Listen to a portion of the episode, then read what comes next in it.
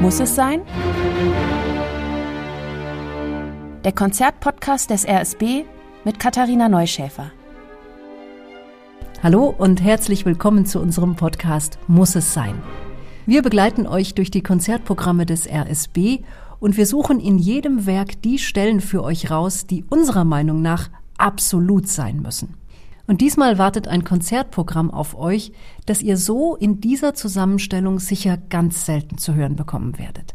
Es sind nämlich zwei richtige Raritäten dabei und die hat der Dirigent des Abends Andrei Boreko mitgebracht. Das ist zum einen die Konzertmusik von Paul Kletzky und zum anderen das Violinkonzert von Tschaikowski.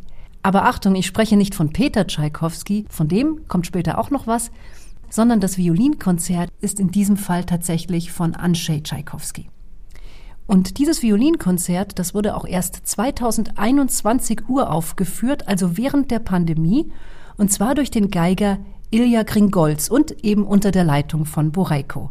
Das heißt, wir haben hier also genau dieselbe Besetzung wie bei der Premiere in Warschau und das finde ich schon wirklich sehr, sehr spannend.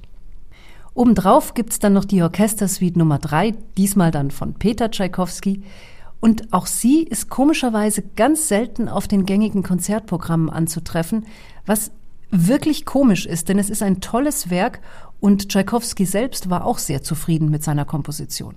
Übrigens hat das RSB keines dieser Werke aus dem heutigen Podcast bereits eingespielt. Das heißt, ich kann euch wirklich nur erzählen, was alles Tolles auf euch zukommt und wie es dann klingt, das müsst ihr selber im Konzert hören. Gleich das erste Werk, die Konzertmusik für Solobläser und Streichorchester von Paul Kletzky, die möchte ich euch wirklich sehr ans Herz legen. Mir bedeutet diese Musik viel, weil sie so emotional ist und weil sie darin so sehr für das steht, was Paul Kletzky ausgemacht hat. Übrigens auch als Dirigent. Die Konzertmusik ist 1935 entstanden, aber ehrlich gesagt klingt die gar nicht so, sondern die klingt eher nach Spätromantik.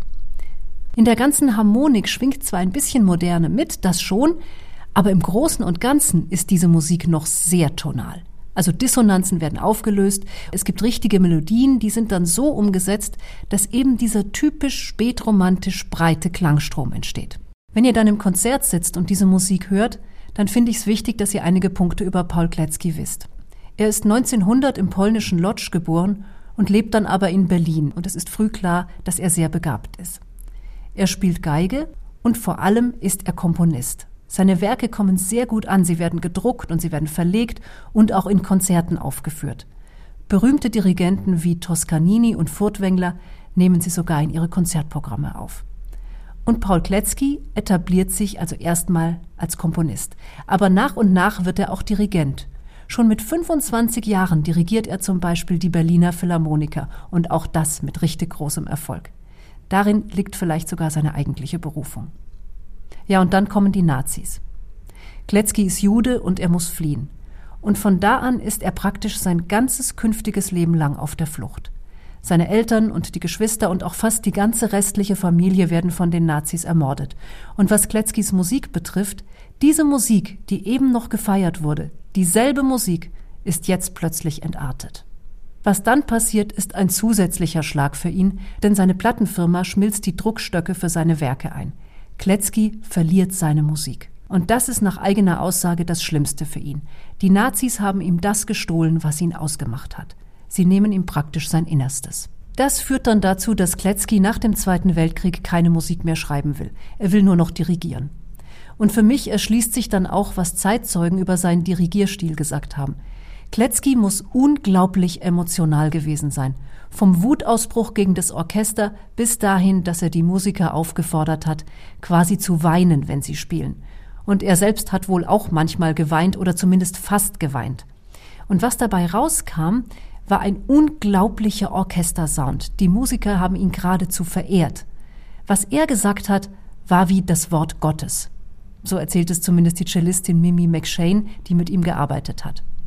Und was ich auch interessant fand, 1965 haben Bauarbeiter in der Nähe von der Mailänder Skala einen Metallkoffer gefunden, wo Kletzky einige seiner Partituren eingeschlossen hatte, um sie vor dem Zweiten Weltkrieg zu schützen.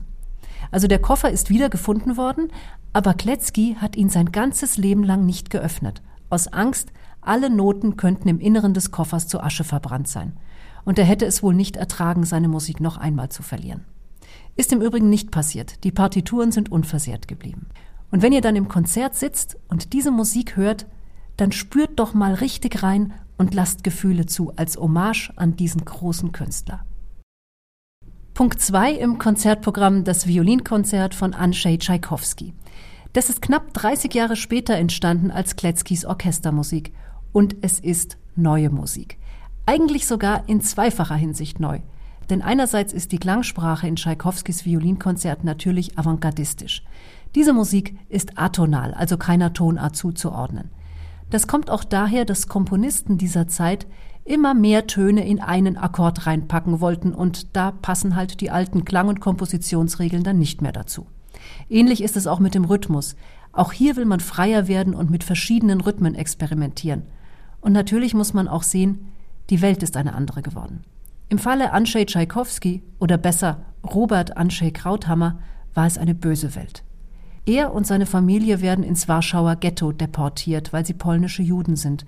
Und er überlebt auch nur, weil seine Mutter es schafft, ihn mit falschen Papieren und eben unter dem falschen Namen Andrzej Tschaikowski aus dem Ghetto zu schmuggeln, zusammen mit seiner Großmutter. Sie selbst, also die Mutter, bleibt dort, um seine Fluchtchancen zu verbessern, und sie wird ermordet. Und das hat einen furchtbaren Schatten über Tschaikowskis Leben geworfen, den er eigentlich auch nie mehr losgeworden ist. Einerseits das Verlassenwerden durch die Mutter und andererseits auch das Schuldgefühl überlebt zu haben. Bei seinem Violinkonzert ist sehr schön zu hören, wie er die Gewichtung zwischen Soloinstrument und Orchester verteilt. Achtet mal darauf, dass die Geige selten mit dem ganzen Orchesterklang konfrontiert wird.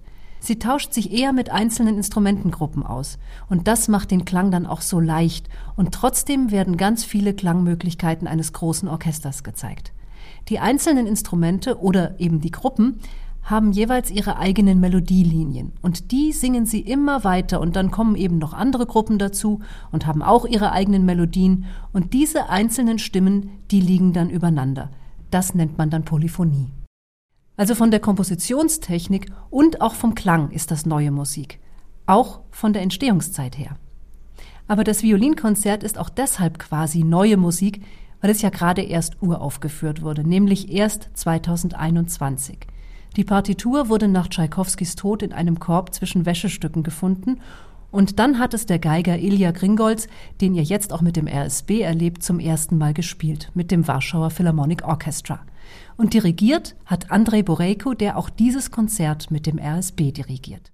Mit Tschaikowski geht das Konzert auch zu Ende. Die dritte Orchestersuite von Peter Tschaikowski ist der letzte Programmpunkt für diesen Abend. 1884 wird sie komponiert und auf dieses Werk hat Peter Tschaikowski so richtig viel Lust, es zu schreiben. Und zwar deshalb, weil er die Form so gut findet. Die Gattung Sinfonie, das ist ja so eine Sache, da kommst du als Komponist der Romantik halt mal einfach nicht vorbei. Und Tschaikowski schreibt ja auch einige. Aber es gibt eben strenge Regeln, wie so eine Sinfonie aufgebaut sein muss, damit sie Anerkennung findet. Mit der Orchestersuite ist das eine ganz andere Sache. Es ist auch ein Werk für großes Orchester, hat also alle klanglichen Möglichkeiten, aber die Form ist halt viel freier. Suiten gibt's eigentlich schon seit der Barockzeit, also seit Bach und so. Und sie sind grob gesagt eine Folge von Tanzstücken, die hintereinander weggespielt werden. Und sie können ganz unterschiedlichen Charakter haben. Tschaikowski feiert hier, dass er alles ausprobieren kann. Er kann spielen mit Traditionen, mit Klangfarben und mit Instrumentierungen, mit Formen und Satztechniken. Also, vier Sätze gibt's in dieser dritten Orchestersuite und ich sag's gleich vorab, das ist Musik für Ballettfreunde. Das klingt die ganze Zeit, als würde gleich irgendwo eine Ballerina auftauchen. Satz 1 bis 3 sind schöne Musik. Los geht's mit einer Elegie, gleich hinterher kommt ein melancholischer Walzer und dann ein Scherzo. So weit, so nett. Richtig knallen tut's aber dann beim Finalsatz. Der dauert auch am längsten und da ist so viel Substanz drin. Der Finalsatz ist in sich unterteilt in ein Thema mit Variationen also mit Veränderungen. Und diese Variationen nehmen immer Bezug auf einzelne Taktgruppen des Themas und sie stecken voller Anspielungen. Kompositorisch ist das richtig toll, was Tschaikowski hier macht. Zum einfach nur Zuhören ist es aber auch toll und es gibt eine Menge Highlights, auf die ihr euch freuen könnt. Allerdings müsst ihr ganz schön schnell sein mit den Ohren, denn die einzelnen Variationen sind ganz schnell da und ganz schnell wieder weg. Nach dem Vorstellen vom Thema beginnt dann eben das Spielen damit. Und relativ bald kommen wir zu einer Mollvariation, die so einen wiegenden Rhythmus hat und da kommen dann auch Becken und Pauken dazu. Und wenn ihr jetzt ganz genau hinhört, dann entdeckt ihr in den Blechbläsern die Dies Irae Melodie aus der lateinischen Liturgie. Aber ganz ehrlich, das ist was für echte Hördetektive. Oder dann gibt's noch eine schöne Fugato-Stelle, die erkennt ihr daran, dass kanonartig eine Melodie nacheinander von verschiedenen Instrumentengruppen aufgenommen wird. Das ist eine kleine Verbeugung an die barocke Suitenvorlage. Bisschen leichter zu erwischen, auch beim ersten Hören schon, ist mein persönlicher Liebling. Eine getragene Melodie vom Englischhorn. Bisschen nachdenklich vielleicht, aber nicht traurig. In diesem Werk sind nämlich überhaupt keine trüben Gedanken drin. Einen weiteren Favoriten habe ich noch für euch. Der Einsatz der Solovioline. Die spielt quasi eine Art Kadenz, also ein Alleinauftritt der Geige ist das, und dann kommt das Orchester dazu. Und das ist richtig toll. Wie gesagt, um diese ganzen Feinheiten rauszuhören, muss man diese Orchestersuite schon mehrfach anhören. Aber ich bin wirklich jedes Mal wieder begeistert, wie unglaublich kunstvoll Tschaikowski hier so viele verschiedene Ideen ineinander verschränkt aber so kurz und so flüchtig wie eine vorbeifahrende S-Bahn. Und genau das ist ja auch gerade so genial. Ein verschwenderischer Umgang mit großartigen Ideen und umwerfendem Können.